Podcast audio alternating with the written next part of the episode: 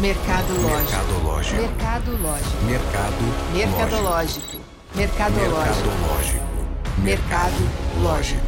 Olá, eu sou a Humberta Carvalho e eu quero te dar as boas-vindas a mais uma edição especial dos podcasts Falando Nisso, do Sesc Goiás e do Mercadológico do Senac Goiás.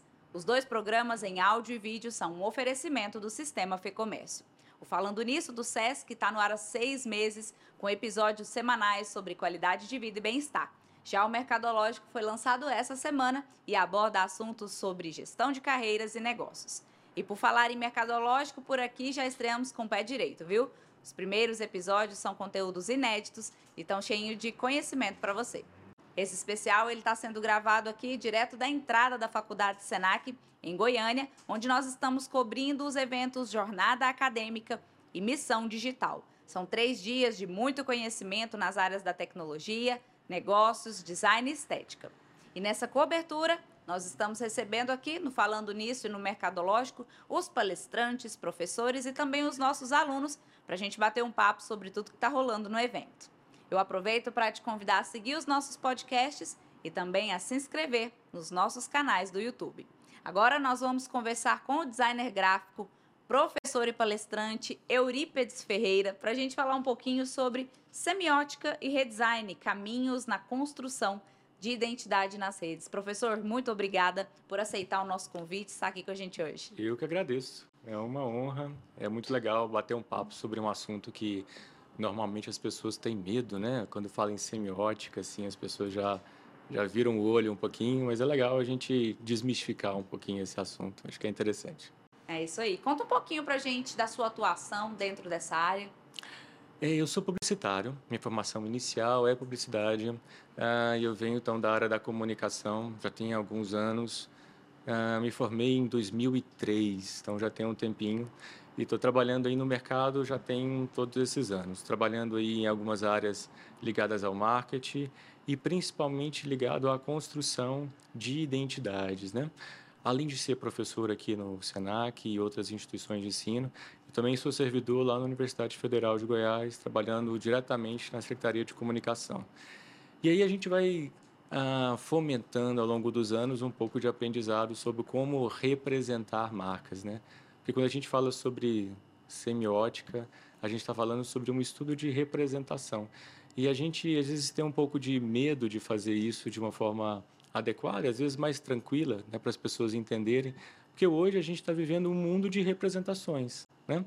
Quando a gente se coloca numa rede social, quando a gente se coloca no mercado enquanto uma marca, a gente está representando algo para alguém. É exatamente isso que a semiótica fala. Né? Bacana. E qual que é a relação da semiótica com as redes sociais que hoje em dia, como a gente estava falando aqui antes de entrar no ar, né, é o cartão de visita das Perfeito, marcas perfeito, e dos perfeito. profissionais? É completa. É porque quando a gente já coloca uma imagem qualquer, essa imagem é uma construção daquilo que a gente gostaria que o outro lesse, não é? Quando eu tiro uma foto e coloco essa foto e, sei lá, recebo um like, eu quero que as pessoas percebam, é a percepção do outro a partir de uma representação que eu crio. E o estudo da semiótica é basicamente isso, é entender como a gente representa cada uma das estruturas. As pessoas têm medo porque os nomes são um pouco complicados, né? A gente fala assim, ah, é primeiridade, secundidade, terceiridade da marca, mas na verdade é como eu entendo aquela representação de forma primária, cores, formas, né? texturas, tudo que eu percebo de forma imediata, que vão me dar alguma ideia se é um processo moderno, se é um processo ah, vintage, né? Se é um, ou seja, vai ter uma série de características a partir da representação. E por fim, essa ideia vai nos dar uma, um simbolismo, uma representação que vai criar um sentimento, que vai criar algum tipo de associação com o qual eu consumo. Quando alguém posta alguma coisa e eu falo, nossa, mas que imagem interessante, que coisa bonita, que vivacidade. Ó, que vivacidade já me deu um sentimento. Esse sentimento é aquilo que eu estou consumindo. Se a gente faz isso com as pessoas, por que, que a gente não faz isso com as marcas? Então, as marcas precisam entender o que, que elas estão representando. Né? Então, um bate-papo para falar um pouquinho sobre comunicação, design, né? é mais ou menos nesse universo. E fazer isso com os alunos é trazer para eles, desmistificar para eles uma ideia que parece ser muito distante de ser feita. Mas, na verdade, a gente faz isso de forma intuitiva e muitas vezes nem percebendo, né? nem, nem cognitiva, porque a gente já está representando toda vez que a gente socializa com alguém. Né? Então, acho que pensar em comunicação e pensar em representação é muito importante. Quando a gente fala em redesign, a gente está falando em fazer novamente um design, certo? Estou certo ou estou errada? Estou certa, né? Perfeito, perfeito. É, quando fazer o redesign de uma marca? Porque se é um redesign, a marca já existe, uma, né? Então, quando fazer um redesign? Vamos voltar aos exemplos das pessoas. De vez em quando a gente corta o cabelo diferente, né? De vez em quando a gente quer modificar um estilo de roupa, quer modificar uma forma de viver, uma representação diferente. Marcas também precisam fazer isso, porque elas estão comunicando com o público e às vezes a forma como elas estão comunicando parece que isso está ficando muito repetitivo e com o tempo começa a ficar uh, uma paisagem que não é percebida e às vezes não consegue uma representação para um público novo. Várias marcas conhecidas fazem isso constantemente, inclusive marcas novas, né? Se a gente pegar alguns exemplos, por exemplo, o Nubank. O Nubank é uma marca muito recente de um banco digital que já teve um redesign muito próprio, porque já percebeu que as primeiras pessoas que tiveram contato com a marca hoje estão tendo uma outra leitura, uma outra representação diferente daquilo que tiveram na forma inicial. Às vezes é necessário então modificar uma forma, pequenos detalhes na tipografia, fazer com que haja algumas nuances de percepções que às vezes não são diretas, mas que modernizam a ideia ou que representam algo novo, né?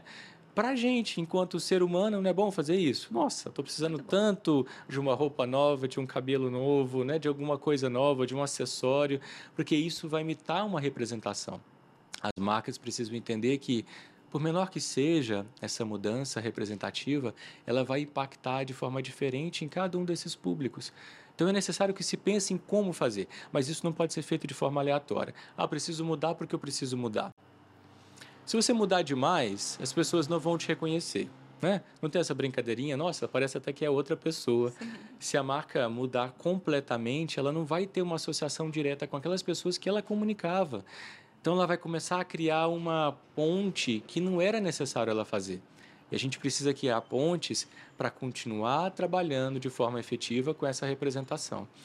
Primeiro eu preciso então conhecer com quem eu estou comunicando. A gente faz isso, né? Nas nossas redes sociais, a gente já pensa como é que as pessoas vão reagir. Então, se eu não conhecer bem como são as pessoas com as quais eu estou comunicando, eu posso mudar. Só que essa mudança ela vai ser mais prejudicial do que positivo. Né? Interessante. E cada símbolo, cada cor, tudo isso é pensado de uma forma estratégica? Como que o profissional ele trabalha essas escolhas na hora de fazer um redesign? Deveria ser pensado de forma estratégica, né? Esse que é o grande objetivo. Eu acho que nada pode ser colocado de forma aleatória. E a gente vê muito no mercado hum, às vezes uma moda, uma forma de se aplicar e me parece que esse processo ele é repetido de forma a não pensar em qual que é a representação adequada para isso. A gente sabe, né, pensando um pouquinho de forma científica, que até a forma como a cor é apresentada nos impacta. Quando eu olho um vermelho, por exemplo, esse vermelho já vai nos dar algum tipo de, de atenção mais destacada. É a cor ah, que tem o menor comprimento de onda que a gente pode perceber, e aí ela já nos dá uma sensação de uma coisa mais viva. Tente ficar num quarto completamente pintado de vermelho por muito tempo. Isso vai te dar um incômodo, isso vai te dar algum tipo de reação, porque a própria cor vai te dar essa reação. É diferente de ficar num ambiente com azul claro, né, uma cor um pouco que vai ter uma outra, uma outra estrutura de percepção. As cores não são aleatórias. No gente... senso comum, a gente fala assim, enjoei rápido dessa, perfeito, dessa parede. Perfeito, perfeito. e assim, enjoei rápido, às vezes pode ter um objetivo. O vermelho está presente em muitas marcas. Às vezes porque marcas que precisam trabalhar com essa rapidez. Tá vendo que você me trouxe um sentimento? Esse sentimento já é a construção simbólica da própria marca. Marcas de fast food, todas elas praticamente têm vermelho. E aí é um vermelho que associa-se a um amarelo, por exemplo. Porque o amarelo já vai te dar um incômodo que vai ter uma outras sensações. A gente fala que normalmente o amarelo é a cor que dá fome. Não é que a, a, cor vai dar fome, não existe isso. É que ela vai nos remeter a outro tipo de sensações. E aí o amarelo ele é presente em várias frutas, em várias construções da natureza, que a gente já associa com algo que a gente conhece. Então é uma percepção que pode nos dar uma ideia de algo comestível. E se a gente associa com algo que precisa ser rápido, que precisa dar atenção, pronto eu já tenho aí a composição básica de qualquer marca de um fast food que precisa de uma comida rápida e que tem um destaque interessante. As marcas precisam pensar para que, que elas vieram.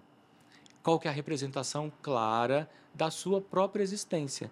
A gente, quando a gente veste um determinado modelo de roupa, a gente não quer que as pessoas tenham uma percepção? Por que, que as marcas não são assim? Não podem ser de formas aleatórias, né? Mais ou menos isso. E professor, pensando em redes sociais, né, que hoje em dia todo mundo praticamente tem acesso a essas redes, é, quais são os principais erros que as empresas, os profissionais, eles cometem na hora desse redesign, dessa aplicação nas suas redes sociais? Primeiro erro e principal é pensar que isso é feito, não é feito para outra pessoa. A maioria das marcas que eu vejo é assim: eu acho bonito, eu acho interessante, eu vou aplicar peraí, mas você não é a pessoa que está consumindo aquela rede. A rede é feita para que outra pessoa perceba. Esse é o primeiro ponto. Então, a sua ideia não pode ser acima da percepção de quem vai estar consumindo. Outro ponto que é um erro muito comum: a rede social é um consumo muito rápido. A quantidade de informações que a gente recebe constantemente e de forma sequencial ela é gigantesca. Então ninguém vai ficar olhando a sua marca por muito tempo, ninguém vai ficar olhando o seu post, o seu store por muito tempo. Se você não conseguir a atenção e o interesse e, consequentemente, o desejo para aquele consumo de forma muito rápida e imediata, você perdeu aquele consumidor. E ao perder esse consumidor, ele não vai voltar lá. A construção do sentimento que ele já teve com você já é uma percepção não muito positiva. Então eu preciso lembrar que a rede social é um ponto de contato muito imediato. Tudo que a gente falou antes sobre representação, ela precisa agora surgir mais efeito de forma imediata. Então aquela cor, ela não pode me dar uma outra ideia. Aquela forma não pode representar algo que eu vou ter uma dupla percepção. Né? Imagina, se aquela marca é, sei lá, de um advogado, isso me lembra, sei lá, uma marca de roupa. Olha, aquilo já começou a ter um sentido não próprio. E aí eu não vou voltar lá para tentar estudar. Nossa, mas ele queria dizer isso.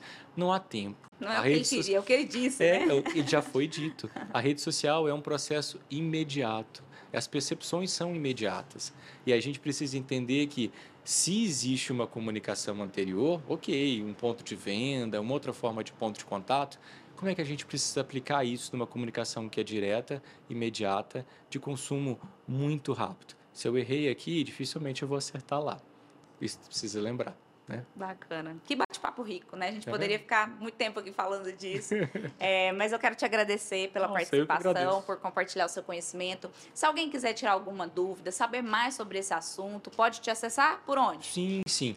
As minhas redes, meu contato é euripedes.junior né? E eu tenho outras redes que derivam dessas, se chegar até essa fica fácil de me achar. Né? Tem uma rede própria para design, outra para falar sobre linguagem, mas tudo que tem a ver com comunicação e representação. Fica fácil de me achar. Tá? Foi um prazer e eu que agradeço. Tá? Muito obrigada. Muito bom. Você acompanhou mais uma edição especial dos podcasts Falando Nisso, do Sesc Goiás e Mercadológico do Senac Goiás. Eu quero te lembrar de seguir os nossos podcasts e também a se inscrever nos nossos canais do YouTube. A gente se vê no próximo episódio especial. Até lá. Até mais. Mercado. Mercadológico. Mercadológico. Mercadológico. Mercado lógico.